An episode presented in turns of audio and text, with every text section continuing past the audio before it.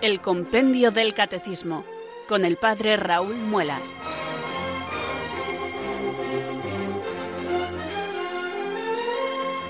Muy buenas tardes queridos oyentes de Radio María, son las 4 las 3 en Canarias.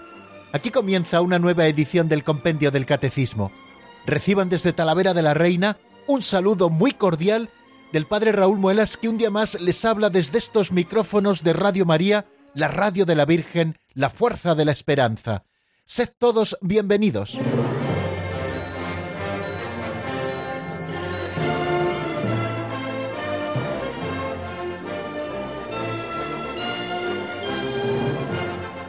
Abordamos hoy, queridos amigos, nuestro programa número 89. Quiere decir que poquito a poco nos vamos acercando a ese número redondo, el número 100, en el que esperamos poder hacer algún programa especial, al menos de repaso.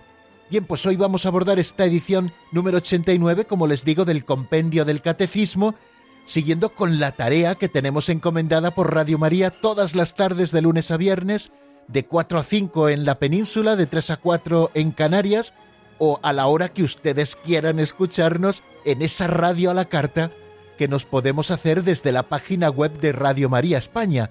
Ustedes teclean www.radiomaria.es, entran en la pestañita Programas y allí encuentran otra pestañita que pone Podcast. Bueno, pues allí encuentran, queridos amigos, todos los programas que emitimos en Radio María para que ustedes puedan hacerse también, según sus horarios, esa Radio María a la carta puedan escuchar eh, los programas que más les gusten, volver sobre ellos, descargárselos incluso para tenerlos guardados y compartirlos con otros.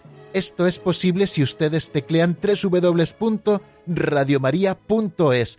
Es bueno que de vez en cuando nos demos una pasadita por la página web de nuestra radio para que encontremos en ella noticias, novedades y estemos también informados así de todo lo que ocurre en esta familia de Radio María.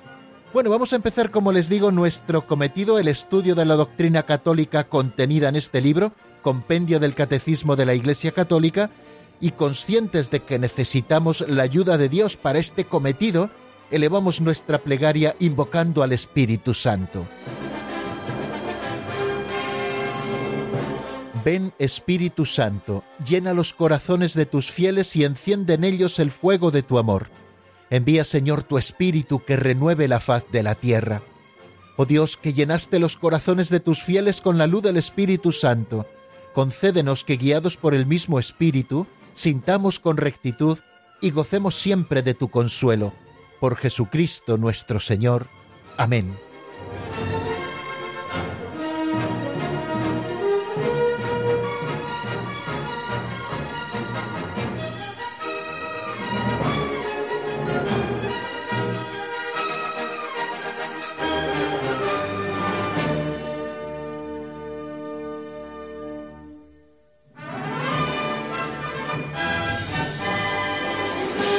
Hemos puesto, queridos oyentes, los fundamentos para un buen programa, cristianamente hablando, que es la oración. Tenemos que aprender y acostumbrarnos a ofrecer a Dios cada una de las cosas que hacemos y a pedir su ayuda para que podamos hacerlo rectamente, siempre con rectitud de intención y para que Él también nos eche una mano para hacer las cosas bien. Bueno, y después de haber puesto, como les digo, estos fundamentos con la oración, seguimos nuestra andadura en esta etapa de hoy del compendio del catecismo, acercándonos a las pinceladas de sabiduría, esas pequeñas historietas que nos permiten hacer una reflexión sobre cosas prácticas de la vida cristiana que también están contenidas en la doctrina, claro que sí.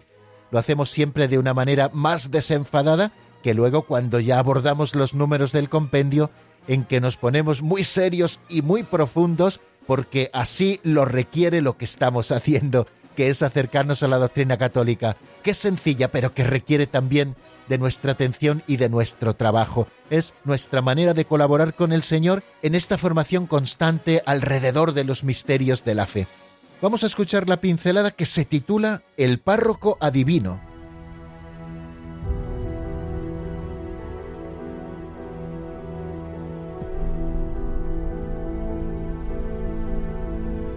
El párroco adivino.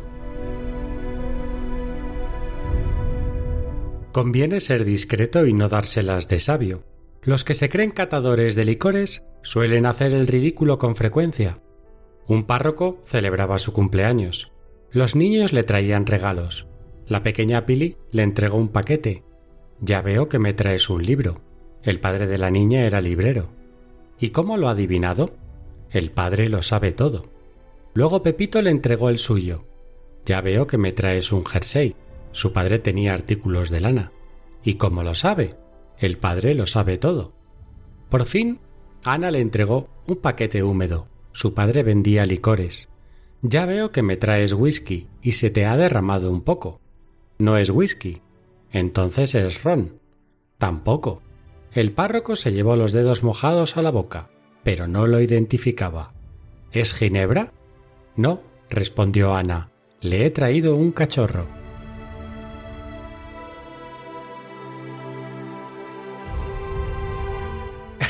De vez en cuando las pinceladas, queridos amigos, también nos traen un poco de divertimento. Como ven, no les falta el buen humor. Solo de pensar en ese párroco tan embarado llevándose a la boca los dedos mojados en el pipí del cachorro me parto de risa.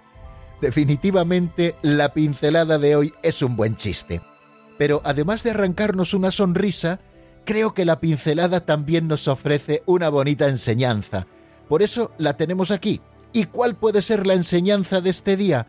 Pues sin ánimo de forzar mucho las cosas, a mí me sugiere dos cosas.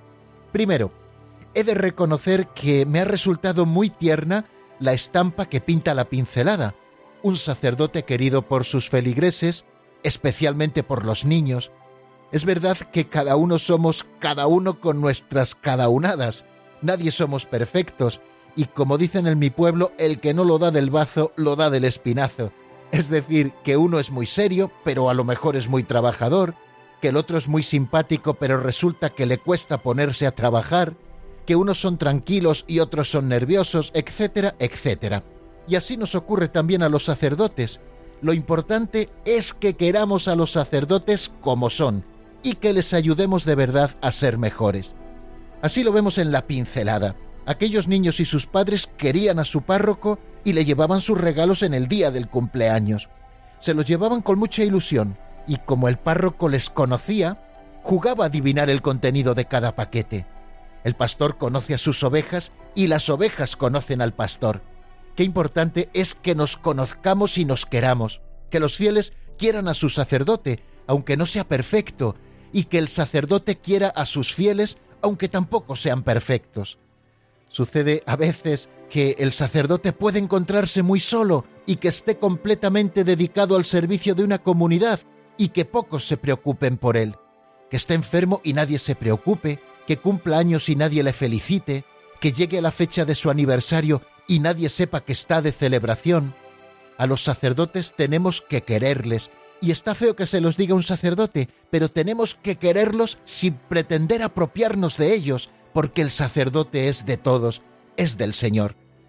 Y la segunda cosa que me sugiere la pincelada, así de una manera muy sencilla, tiene que ver con el protagonista de nuestra pincelada era un poco sabiondo, como dicen por aquí. Don Justo lo dice con más caridad calificándole de adivino. Seguro que el buen párroco de la pincelada lo hacía para divertir un rato a sus pequeños feligreses, no porque fuera verdaderamente un hombre orgulloso. Pero me van a permitir que diga algo sobre esa actitud del que dice sabérselo todo, que repito, seguro que no era el caso del párroco adivino. El que va por la vida sabiéndoselo todo manifiesta varias cosas que no son muy cristianas. En primer lugar, ha perdido la capacidad de asombro. Cuando Jesús dice en el Evangelio, si no os hacéis como niños, no entraréis en el reino de los cielos, de alguna manera se está refiriendo a la capacidad de asombrarse ante los pequeños o grandes regalos de Dios que se nos ofrecen en la vida cotidiana. Los niños suelen admirarse ante esos pequeños detalles de la vida de sus padres de sus familiares, de sus amigos que tienen con ellos, y el que dice sabérselo todo ha perdido la capacidad de asombro. Segundo, ha perdido también la capacidad de escucha. Cuando estamos convencidos de saberlo todo, deja de interesarnos lo que nuestro prójimo pueda decirnos. Nada nuevo nos dirá que no sepamos, y difícilmente podremos amar aquel al que no consideramos. Y tercero, el que dice sabérselo todo se ha desviado del único camino que es la humildad. El Señor nos ha pedido sed astutos como serpientes y sencillos como palomas, astucia para hacer el bien y sencillez en todo. La sencillez vacía nuestro corazón de nosotros mismos para que podamos llenarlo de Dios y de nuestros hermanos los hombres. Leemos en el Evangelio esas palabras tan conocidas de Jesús. Te doy gracias, Padre, Señor del cielo y de la tierra, porque has escondido estas cosas a los sabios y entendidos y se las has revelado a la gente sencilla. Sí, Padre, porque así te ha parecido bien. La sencillez, esa virtud tan evangélica, nos ayuda también a conducirnos en nuestras relaciones con los demás. Evitaremos que se rían de nosotros, porque el que dice sabérselo todo, sin duda ninguna, se equivoca.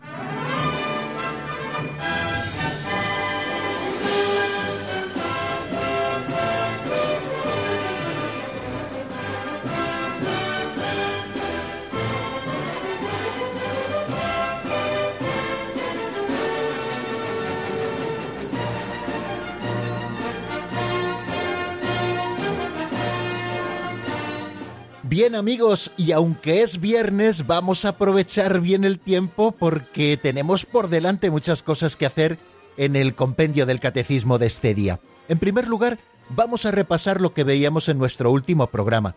Si ustedes lo recuerdan bien, estuvimos centrados principalmente en dos números, además de hacer repaso de lo del día anterior, siempre lo hacemos.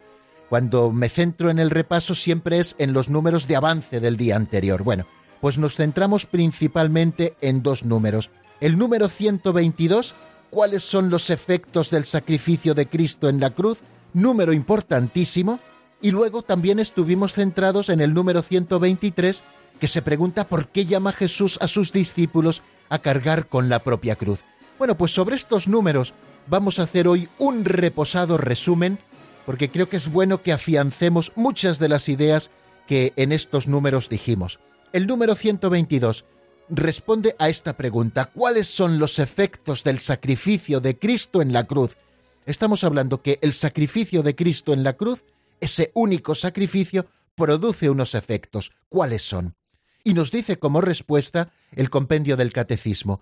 Jesús ofreció libremente su vida en sacrificio expiatorio, es decir, ha reparado nuestras culpas con la plena obediencia de su amor hasta la muerte un primer efecto del sacrificio de Cristo es que es expiatorio, es decir, que ha reparado nuestras culpas con la plena obediencia de ese amor hasta el extremo que Cristo nos tiene, de ese amor hasta la muerte.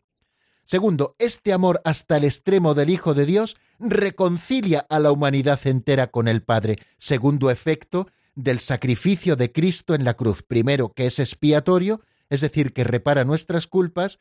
Segundo efecto, que es reconciliador, es decir, que reconcilia a la humanidad caída, a toda la humanidad que vivía en el pecado con el Padre, del que estábamos separados precisamente por nuestro pecado. Y tercero, nos dice que el sacrificio pascual de Cristo rescata, por tanto, a los hombres de modo único, perfecto y definitivo, y les abre a la comunión con Dios. Dos nuevos efectos del sacrificio de Cristo en la cruz.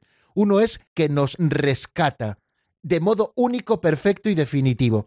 Y cuarto, nos abre a la comunión con Dios. Gracias al sacrificio de Cristo en la cruz, uno de los efectos es que podemos abrirnos, podemos vivir la comunión que Dios nos ofrece.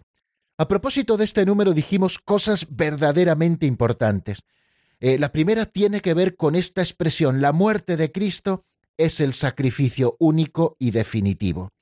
La muerte de Cristo es a la vez sacrificio pascual, decíamos, y recordábamos cuál fue ese sacrificio pascual para los judíos. Se cumple en Cristo aquella profecía que ya aparece en el libro del Éxodo, capítulo 12, cuando Yahvé Dios libera a los israelitas de la esclavitud de Egipto a través de un sacrificio, es decir, el sacrificio del Cordero Pascual que tenían que sacrificar todas las familias israelitas y luego untar las jambas de las puertas con la sangre del cordero sacrificado y que tenían que comer a toda prisa y además con un ritual bien marcado por el Señor. El sacrificio de Cristo es el verdadero sacrificio pascual, es decir, el sacrificio donde se cumple la verdadera Pascua, no solamente de la esclavitud de Egipto a la libertad en el desierto, sino la verdadera Pascua de la esclavitud del pecado a la libertad de la gracia, de la muerte a la vida que Cristo nos regala. Ese sacrificio pascual que lleva a cabo la redención definitiva de los hombres. Y lo hace a través de ese Cordero que quita el pecado del mundo. Ese Cordero es Jesucristo. Y la muerte de Cristo también es sacrificio de la nueva alianza. Cuando Dios hace alianza con su pueblo en el desierto, en el monte Sinaí, nos dice el texto de la Escritura en el capítulo 24 del libro del Éxodo, por si ustedes quieren acercarse a él, nos dice que Moisés escribió todas las palabras del Señor, se las leyó al pueblo, y después pidió a algunos jóvenes que ofrecieran sacrificios en unos altares, en unas estelas que él había levantado para este propósito. Después reunió la sangre de las víctimas y la asperjó sobre el pueblo como signo de esa comunión que venía por la alianza. Bueno, pues Jesucristo en la cruz ofrece el sacrificio de la nueva alianza, derramando su sangre sobre nosotros, esa nueva alianza que devuelve al hombre a la comunión con Dios. Ya no solamente Dios es nuestro Dios y nosotros somos su pueblo, sino mucho más. Dios ha querido habitar en medio de nosotros, se ha hecho hombre y se ha hecho obediente hasta la muerte y muerte de cruz. Con este sacrificio de la nueva alianza, Dios nos reconcilia con Él por la sangre derramada por muchos para remisión de los pecados. Este sacrificio de Cristo, que es a la vez sacrificio pascual y sacrificio de la nueva alianza, es único, es decir, no hay otro como este. Todos los sacrificios anteriores de la antigua alianza estaban apuntando a este sacrificio único. Es un sacrificio que da plenitud, es decir, lo que buscaban los antiguos sacrificios, éste lo realiza, y es un sacrificio que sobrepasa a todos los demás sacrificios, y le sobrepasa infinitamente. Este sacrificio de Cristo es un regalo de Dios Padre a los hombres, porque a través de él nos entrega al Hijo para reconciliarnos consigo, pero es también una ofrenda del Hijo de Dios que libremente y por medio de su amor ofrece su vida para reparar nuestra desobediencia. Y este es otro punto del que estuvimos hablando, queridos amigos, a propósito de este número 122, que Jesucristo reemplaza nuestra desobediencia por su obediencia. El primer pecado fue un pecado de desobediencia, y todos los pecados que vinieron después son lo mismo, un pecado de desobediencia a la ley de Dios. Todos los pecados, lo que nos separa de Dios, son pecados de desobediencia.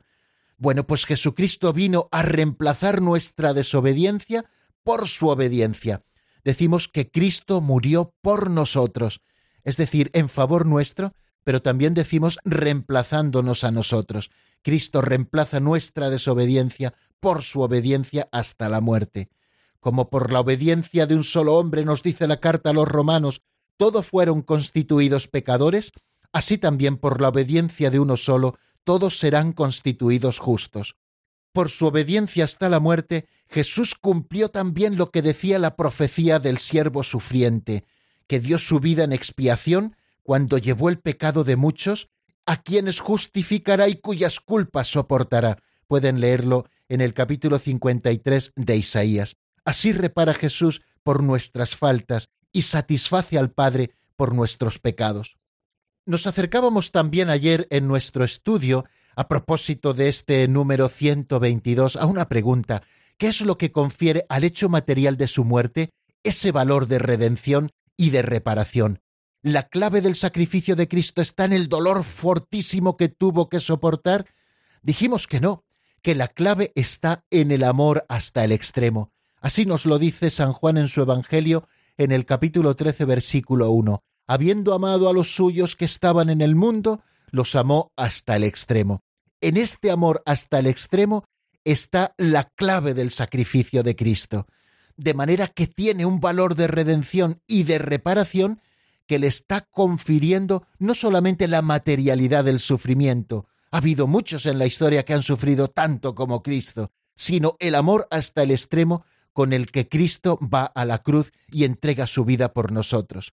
Y esto no pudo hacerlo ningún otro hombre antes que Él ni después que Él, solo pudo hacerlo Cristo. el Verbo de Dios encarnado, hombre en todo igual como nosotros, excepto en el pecado, y en todo semejante al Padre y al Espíritu Santo, porque es Dios con el Padre y el Espíritu Santo.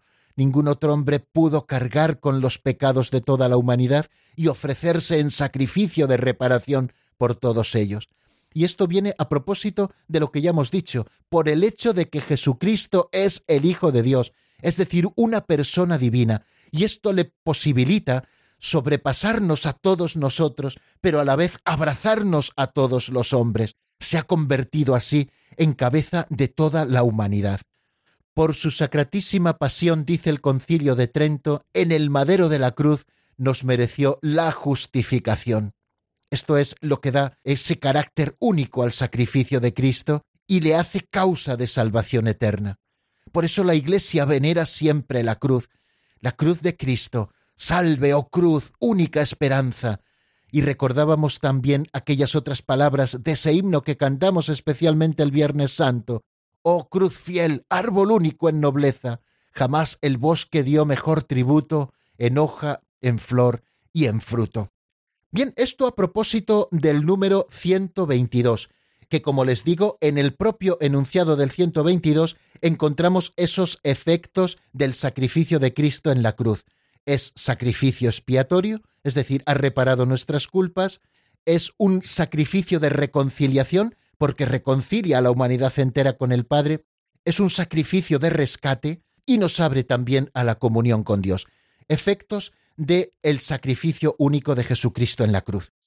También estuvimos estudiando el número 123, que es muy cortito en cuanto a su expresión, pero creo que muy rico de contenido para todos nosotros. Se pregunta el número 123, así lo estudiábamos ayer, ¿por qué llama Jesús a sus discípulos a cargar con la propia cruz?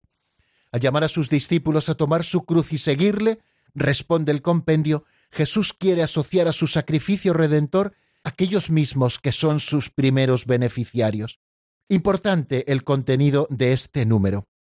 Hay un momento del Evangelio vinculado a esa confesión de Pedro en Cesarea, cuando Jesús les pregunta ¿quién dice la gente que soy yo? Bueno, pues hay, hay un pasaje que viene a continuación de esto. Bueno, conocen ustedes bien la historia. Eh, dicen unos que Elías, otros que Jeremías, y vosotros quién decís que soy yo. Pedro toma la palabra y le dice, tú eres el Mesías el Hijo del Dios viviente. Y Jesús le dice, tú eres Pedro, sobre esta piedra edificaré mi iglesia. Y acto después, el Señor procede a anunciarles el camino concreto de su ser Mesías, que es el del sufrimiento, que es el de la pasión, que es el de ser entregado hasta la muerte, que es el de derramar su sangre y resucitar al tercer día. Pedro le dice, no puede sucederte esto, Señor, esto no puede ser.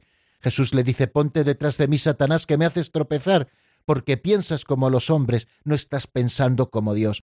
E inmediatamente después del anuncio de su pasión, Jesús les dice, El que no carga con su cruz y me sigue, no puede ser discípulo mío. Señor, les está invitando, les llama a tomar su cruz y a seguirle. De manera que está manifestando Jesús con estas palabras que quiere asociar a su sacrificio redentor a todos aquellos que han sido o hemos sido, mejor dicho, sus primeros beneficiarios. Nosotros hemos sido beneficiarios del sacrificio redentor de Cristo. Pero también quiere el Señor que unamos nuestros sufrimientos a los suyos para que también estos sean redentores. Nos ofrece la oportunidad de ser corredentores con Cristo, de ayudarle en esa tarea de salvar, de redimir a la humanidad caída el único mediador entre Dios y los hombres, esto debe quedarnos muy claro, solo es Jesucristo. De manera que su sacrificio es el único sacrificio que ha podido darnos la redención. Esto debe quedarnos muy claro. Nuestro sacrificio sin el de Cristo no sirve para nada. Ahora, unido al de Cristo, suma al sacrificio de Cristo. Y también por esa capacidad que veíamos antes que Cristo tiene de ser cabeza de toda la humanidad de haberse unido en cierta manera a todos los hombres, pues desde aquí el Señor nos da la posibilidad de asociarnos a este misterio pascual, tomar con nuestra propia cruz y seguirle. Y es que la pasión de Cristo, esta a la que nosotros nos estamos asomando con el compendio del catecismo en estos números previos, tiene también para nosotros un carácter modélico. El sacrificio de Cristo también es un ejemplo que nosotros hemos de seguir. No lo digo yo, queridos amigos, lo dice el apóstol San Pedro en su primera carta en el capítulo segundo, versículo 21. Él sufrió por nosotros, dejándonos un ejemplo para que sigamos sus huellas. El sufrimiento de Cristo, ese que nosotros contemplamos cada vez que nos asomamos a su pasión, y una bonita manera de asomarnos a la pasión de Cristo es que los viernes podamos rezar el Via Crucis y recorramos esas estaciones de la pasión del Señor. Cada vez que nosotros contemplamos la pasión, estamos empapándonos de ese ejemplo que Cristo nos ha dejado para que podamos seguir sus huellas. Este Cristo que quiere asociar a su sacrificio redentor a los que somos primeros beneficiarios de él. Esto lo realiza de una manera preciosa la Santísima Virgen María, asociada más íntimamente que nadie al misterio del sufrimiento redentor de nuestro Señor Jesucristo. Y termino con esa cita a la que ayer hacíamos alusión de Santa Rosa de Lima. Esta es la única verdadera escala del paraíso. Fuera de la cruz no hay otra por donde subir al cielo. La única escala, escalera al paraíso para subir al cielo es el camino de la cruz. No existe otro. Bien amigos, pues vamos a detenernos un momentito en nuestro estudio. Hoy no vamos a avanzar muchísimo, me he detenido un poquito como han visto en el repaso del día anterior. Creo que es bueno que afiancemos lo que en él recibíamos y después eh, terminaremos este artículo del credo que dice que Jesucristo padeció bajo el poder de Poncio Pilato, fue crucificado, muerto y sepultado. Nos vamos a asomar a la sepultura de Jesús. Pero antes de hacerlo, les propongo que escuchemos juntos un tema del padre Juan Andrés Barrera, titulado Me faltas tú, del álbum Lo más grande. Enseguida estamos nuevamente juntos.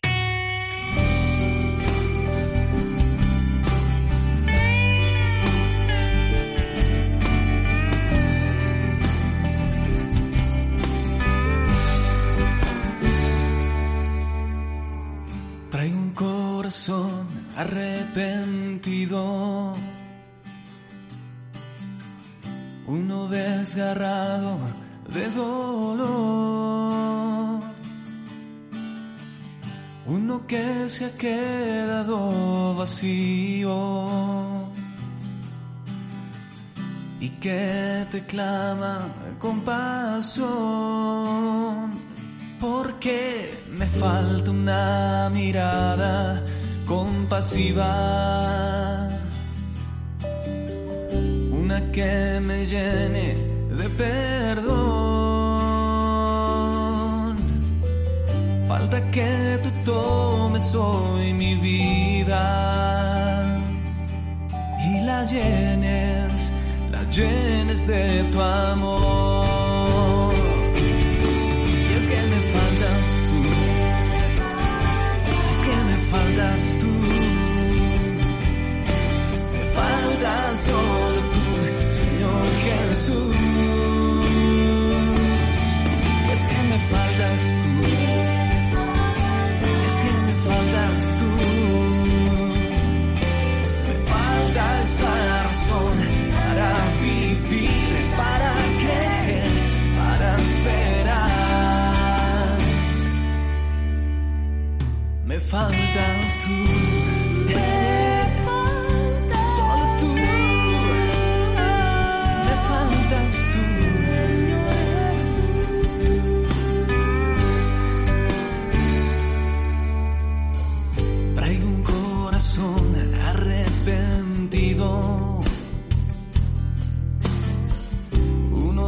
De dolor.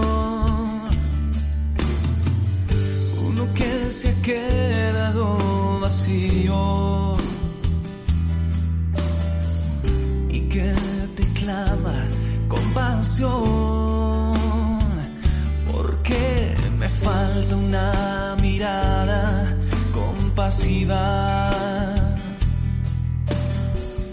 Una que me llene de perdón.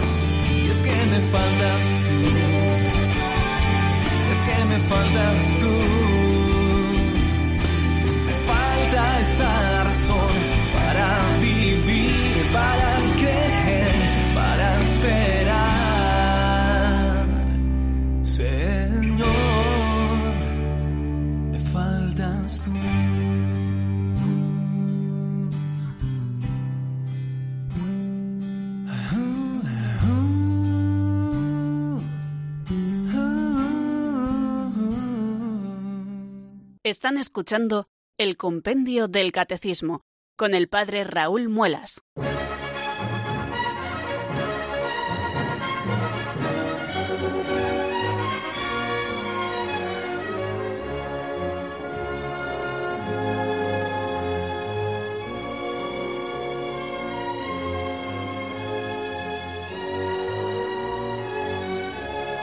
En trece números, queridos oyentes, eh, resuelve el compendio del catecismo este artículo del credo que dice Jesucristo padeció bajo el poder de Poncio Pilato, fue crucificado, muerto y sepultado.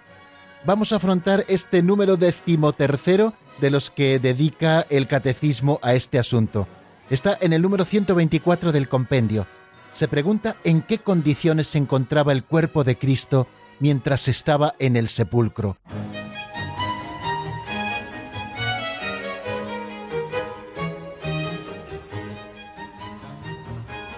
Número 124. ¿En qué condiciones se encontraba el cuerpo de Cristo mientras estaba en el sepulcro? Cristo sufrió una verdadera muerte y verdaderamente fue sepultado, pero la virtud divina preservó su cuerpo de la corrupción. Si breve en su expresión fue el número 123, eh, donde hablábamos de que Jesús nos invita a cargar con la propia cruz, más breve es el resultado de este número 124 en su expresión, pero muy rico de contenido. Cristo sufrió una verdadera muerte y verdaderamente fue sepultado, pero la virtud divina preservó su cuerpo de la corrupción. Tres afirmaciones encontramos, que Jesucristo sufrió una verdadera muerte, vamos a ver ahora qué significa eso de una verdadera muerte, qué es la muerte, cómo entendemos la muerte, para ver si la de Cristo fue verdadera muerte o no, si verdaderamente fue sepultado Cristo en un sepulcro nuevo, vamos a acudir también al Evangelio para ver qué es lo que nos dicen los textos sagrados, y también nos dice una tercera afirmación, que la virtud divina preservó su cuerpo de la corrupción. El cuerpo de Cristo que estaba muerto en el sepulcro no padeció la corrupción de la muerte. Bueno, pues vamos a estudiar ahora en los próximos minutos el contenido de este número 124. En primer lugar, Cristo sufrió una verdadera muerte. Dice la carta a los Hebreos en el capítulo segundo, versículo 9, por la gracia de Dios, Cristo gustó la muerte para bien de todos.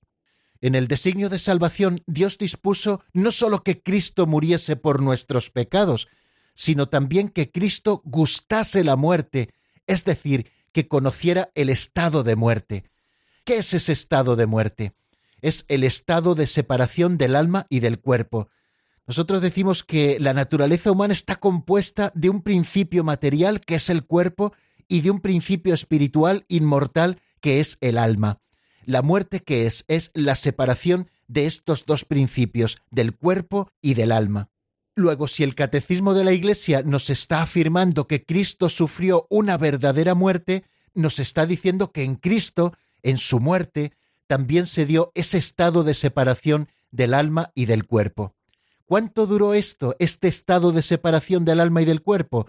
Pues desde el mismo momento en que Jesucristo en la cruz expiró hasta el momento en el que Cristo resucitó, Jesucristo padeció ese estado de separación del alma y del cuerpo.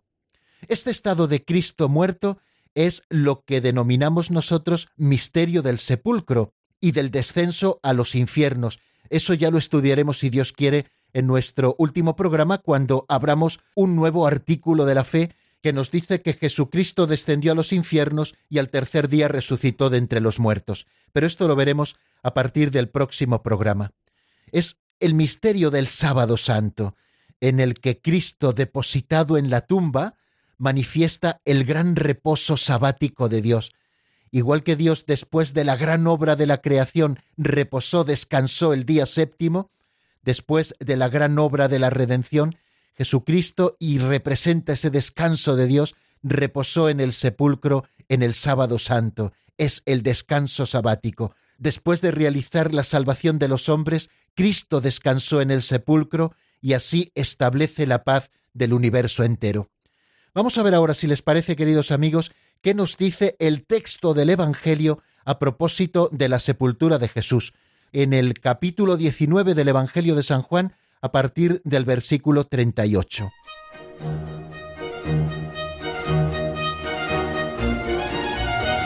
Después de esto, José de Arimatea, que era discípulo de Jesús, aunque oculto por miedo a los judíos, pidió a Pilato que le dejara llevarse el cuerpo de Jesús, y Pilato lo autorizó. Él fue entonces y se llevó el cuerpo. Llegó también Nicodemo, el que había ido a verlo de noche, y trajo unas cien libras de una mixtura de mirra y aloe. Tomaron el cuerpo de Jesús y lo envolvieron en los lienzos con los aromas, según se acostumbra enterrar entre los judíos había un huerto en el sitio donde lo crucificaron, y en el huerto un sepulcro nuevo donde nadie había sido enterrado todavía. Y como para los judíos era el día de la preparación y el sepulcro estaba cerca, pusieron allí a Jesús.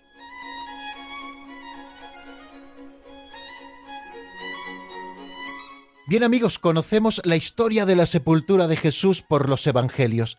Después que Cristo hubo expirado, lo leemos también en el Evangelio, viendo que ya había muerto, no le quebraron las piernas como hicieron con los otros dos condenados con Jesús, le rompían las piernas para acelerar el proceso de agonía y que pudiesen morir cuanto antes.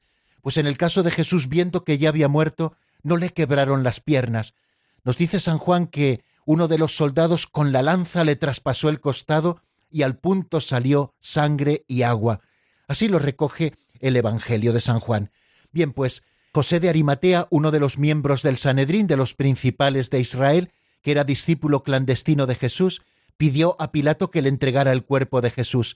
Y también se presentó eh, Nicodemo, otro de los principales del pueblo de Israel, que también seguía a Jesús y otro que tampoco estuvo de acuerdo con lo que habían decidido, prepararon rápidamente el cuerpo porque se les echaba la noche encima y ya tenían que empezar a celebrar el día de la Pascua, ese sábado sagrado para los judíos, Sabemos que José de Arimatea tenía cerca un huerto donde había excavado un sepulcro nuevo que no había sido utilizado por ningún cadáver y colocaron allí a Jesús. Las mujeres fueron testigos de aquello que sucedió. Le ungieron rápidamente para la sepultura, pero estaban expectantes a que pasara el sábado para que el primer día de la semana pudieran acabar con el ritual de la unción del cuerpo de Jesús, tal y como prescribía también la ley. Bueno, vemos a Jesucristo en el sepulcro. El momento, el misterio de la sepultura de Jesús es verdaderamente importante, porque la permanencia de Cristo en el sepulcro constituye el vínculo real entre el estado pasible de Cristo antes de la Pascua y su actual estado glorioso y resucitado. Ese nexo entre los dos momentos lo encontramos en el cuerpo de Jesús que reposa en la sepultura es el mismo Cristo, el que ahora vive es aquel que estuvo muerto y fue sepultado, y ahora está vivo por los siglos de los siglos, como dice el libro del Apocalipsis en el capítulo primero. Hay un texto de San Gregorio Niceno muy significativo en este sentido. Dice así el santo, y este es el misterio del plan providente de Dios sobre la muerte y la resurrección del Hijo de entre los muertos, que Dios no impidió a la muerte separar el alma del cuerpo, según el orden necesario de la naturaleza, pero los reunió de nuevo uno con otro, por medio de la resurrección, a fin de ser él mismo en persona el punto de encuentro de la muerte y de la vida, deteniendo en él la descomposición de la naturaleza que produce la muerte, y resultando él mismo el principio de reunión de las partes separadas el mismo cuerpo sin vida que enterraron José de Arimatea, Nicodemo y las mujeres, es el mismo que ha resucitado. Y como el mismo que fue llevado a la muerte es al mismo tiempo el que ha resucitado, era necesario que la persona divina del Hijo de Dios haya continuado asumiendo tanto su alma como su cuerpo, separados por la muerte verdadera, pero la naturaleza divina, la segunda persona de la Santísima Trinidad, la persona divina del Hijo, permaneció junto al cuerpo y junto al alma. Y en este sentido es San Juan Damasceno el que nos dice lo siguiente. Aunque Cristo en cuanto hombre se sometió a la muerte y su alma santa fue separada de su cuerpo inmaculado, sin embargo su divinidad no fue separada ni de una ni de otro, esto es, ni del alma ni del cuerpo. Y por tanto, la persona única no se encontró dividida en dos personas, porque el cuerpo y el alma de Cristo existieron por la misma razón desde el principio en la persona del Verbo, y en la muerte, aunque separados el uno de la otra, permanecieron cada cual con la misma y única persona del Verbo. La única y misma persona del Verbo fue la que permaneció durante el estado de la muerte unida a su alma, pero unida también a su cuerpo, impidiendo la corrupción. No dejarás a tu santo conocer la corrupción, dice el Salmo 16.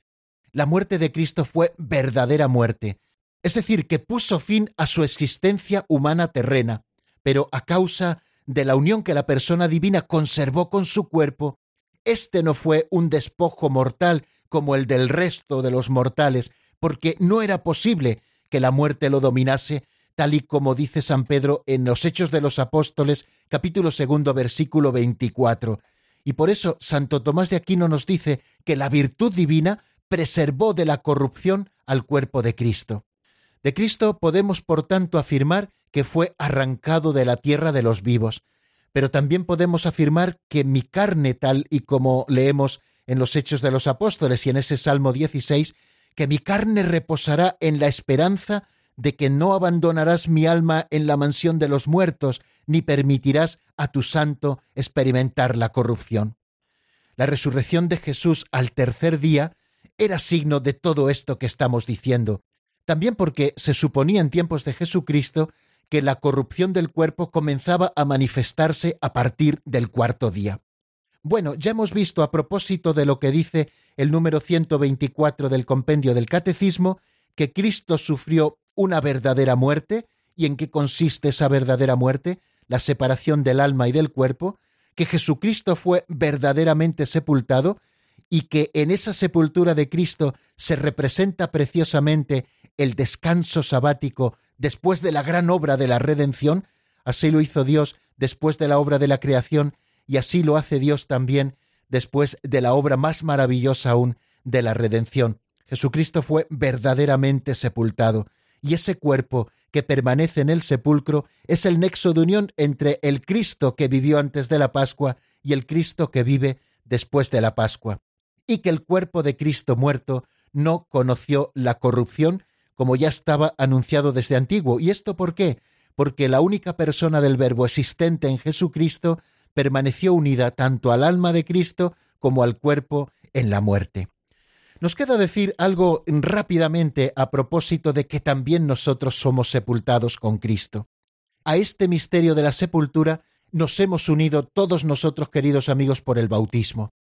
El bautismo, nos dice el Catecismo Mayor, cuyo signo original y pleno es la inmersión por tres veces en el agua, significa eficazmente la bajada del cristiano al sepulcro, muriendo al pecado con Cristo para resucitar a una vida nueva.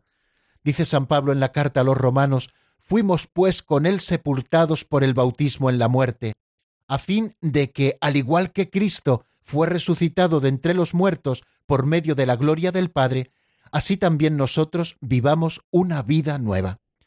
Creo que no nos queda tiempo para más porque tenemos que dejar amigos algunos minutos para sus preguntas. Les ofrezco al menos unos compases de una canción de Miguel Quiñones titulada Te seguiré del álbum Vivir con Fe y enseguida estamos nuevamente juntos en el 91005 9419. Este es el teléfono que pueden marcar 91 005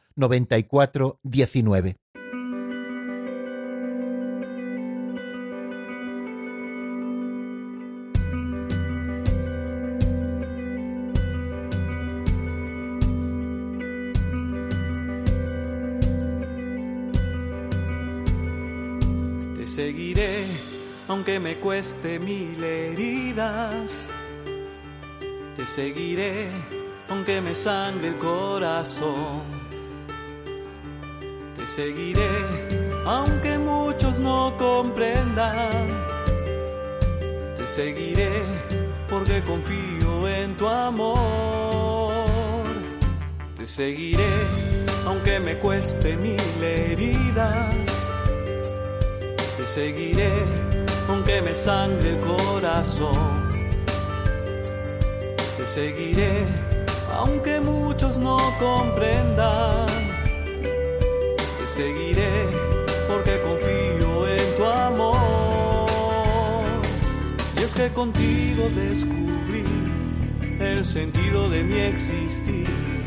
Y si ahora estoy aquí, solo es por ti solo es por ti. Te seguiré, caminaré, mientras me des fuerzas para seguir. Continuaré en la lucha, en la alegría y la tormenta, porque contigo yo puedo seguir.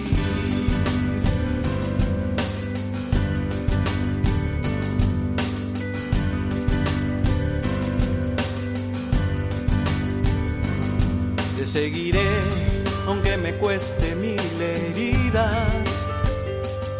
Te seguiré, aunque me sangre el corazón. Te seguiré, aunque muchos no comprendan. Te seguiré, porque confío en tu amor. Y es que contigo descubrí el sentido de mi existencia. Están escuchando el Compendio del Catecismo con el Padre Raúl Muelas.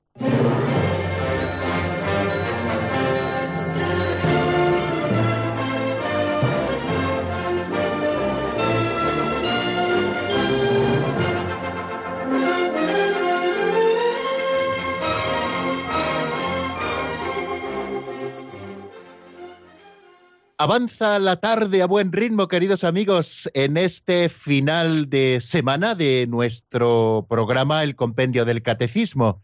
Ya saben que los viernes, después de terminar el programa, hacemos un pequeño alto en el camino hasta el lunes y así nos da tiempo a ir asimilando todo lo que vemos a lo largo de la semana, que no es poco.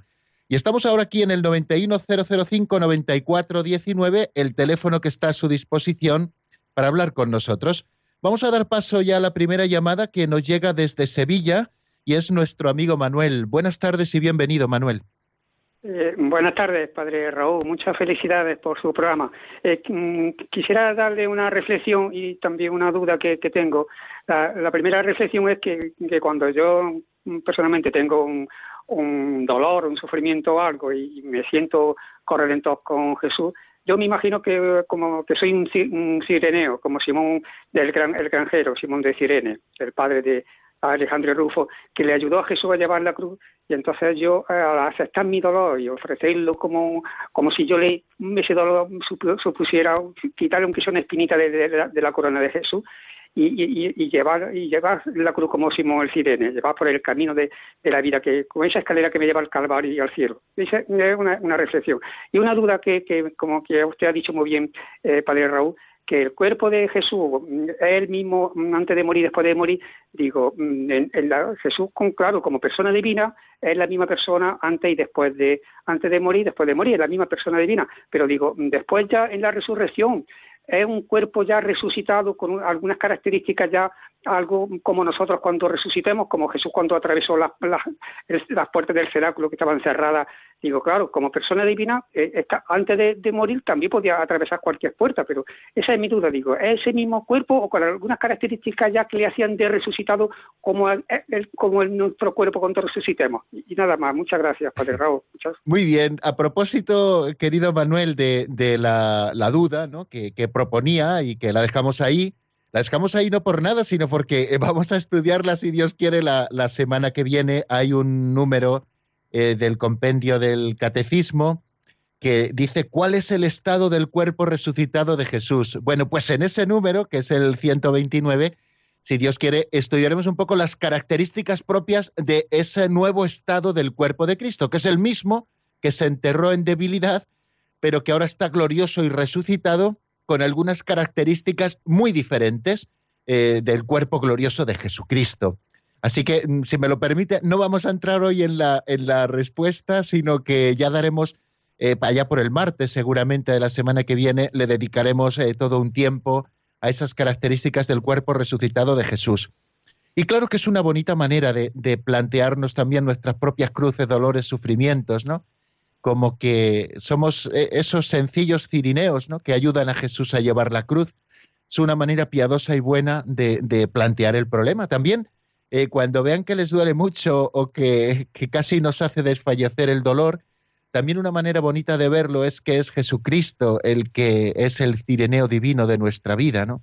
Como Él eh, nos ayuda a llevar la cruz, casi casi la lleva con nosotros, siempre, siempre una parte del peso recaerá sobre nuestros hombros, claro está, pero muchas veces también cuando ya no podemos avanzar con la cruz, no solo el Señor nos ayuda a llevarla, sino que en medio del dolor y del sufrimiento que a veces nos impiden verlo, nos carga también en brazos y Él mismo nos lleva junto con nuestra propia cruz. Bueno, muchísimas gracias Manuel de Sevilla, como siempre, con esas eh, bonitas reflexiones que nos ofrece. Y damos paso a una nueva llamada. En este caso es Ana María Álvarez. Buenas tardes y bienvenida, amiga. Hola, buenos, buenas tardes. Mire, quería preguntarle una cosa. Es sobre el cuerpo de Jesús. Antes de que se encarnase en la Virgen María, Jesús tenía que estar en el cielo porque, porque es engendrado pero no creado. Entonces, Jesús que estaba solamente en alma, porque el cuerpo se crea cuando se encarna, ¿no? Era solamente una especie, pues, pues alma nada más como un espíritu, como el Espíritu Santo, poco más o menos, ¿no? Bueno, bueno, por ahí, por ahí va, va en esta última eh, apunte va mucho, mucho más centrada la cosa. Fíjese, eh, decimos que eh, antes de que Jesucristo se encarnase, era Dios con el Padre y el Espíritu Santo. Y evidentemente Dios no tiene cuerpo, a Dios nadie le ha visto, a Dios nadie le ha visto nunca, ¿no? El Espíritu Santo a veces sí que se nos representa luego en la Escritura en diversas formas, pero no podemos decir que el Espíritu Santo sea una paloma o que el Espíritu Santo sea un viento recio o que el Espíritu Santo sea una lengua de fuego, sino que se nos hace visible bajo esa apariencia, ¿no? De paloma, de lengua de fuego, etcétera, ¿no? Pero quiere decir que el, Espíritu Santo es Espíritu puro, lo mismo que lo es Dios y lo mismo que lo era el Hijo antes de su encarnación. Cuando Jesucristo se encarna, en el momento en que María dice sí y comienza a, crecer en el seno de Santa María, el momento de la encarnación, Jesucristo, o sea, eh, eh, la naturaleza divina, la segunda persona de la Santísima Trinidad, segunda persona divina, eh, la segunda persona divina que era incorpórea, como lo era el Padre y el Espíritu Santo, toma un cuerpo y un alma. Un cuerpo que empieza a crecer en el seno de Santa María y un alma humana también, un alma humana que eh, eh, Dios crea expresamente para, para, el Hijo de Dios en ese momento, ¿no? Y entonces, uniéndose eh, cuerpo y alma y la naturaleza divina en la sola persona de Jesucristo, comienza en la historia Jesucristo encarnado. Jesucristo existe desde toda la eternidad y en el momento de la encarnación comienza la historia de Jesucristo como, como verbo encarnado, ¿no? Bueno, eh, eh, de manera que antes de, la encarnación, eh, el Hijo existía desde toda la eternidad como engendrado por todos los siglos por el Padre, pero de manera incorpórea como el Padre y el Hijo. ¿no? Bueno, creo que hasta aquí ya me dicen que está a punto de cumplirse la hora y nosotros queremos terminar puntualísimos para que les dé tiempo a oxigenar un poquito la cabeza antes del programa que viene a continuación, que es fabuloso y que les invito a que se queden en nuestra sintonía. El lunes, si Dios quiere, aquí estaremos a las 4 de la tarde, a las 3 en Canarias, para abrir nuevamente el compendio del Catecismo y compartirlo con ustedes. La bendición de Dios Todopoderoso, Padre, Hijo y Espíritu Santo, descienda sobre vosotros y permanezca para siempre. Amén. Hasta el lunes, si Dios quiere, amigos.